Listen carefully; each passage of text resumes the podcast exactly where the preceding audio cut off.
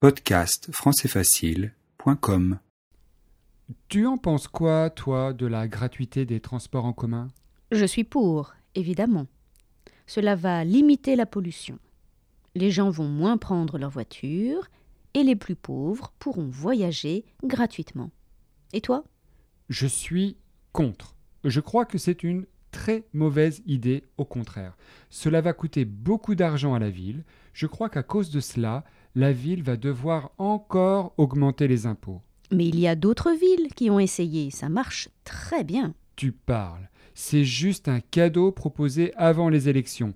Et pour le financement, ce sera après les élections. Non, je suis contre définitivement.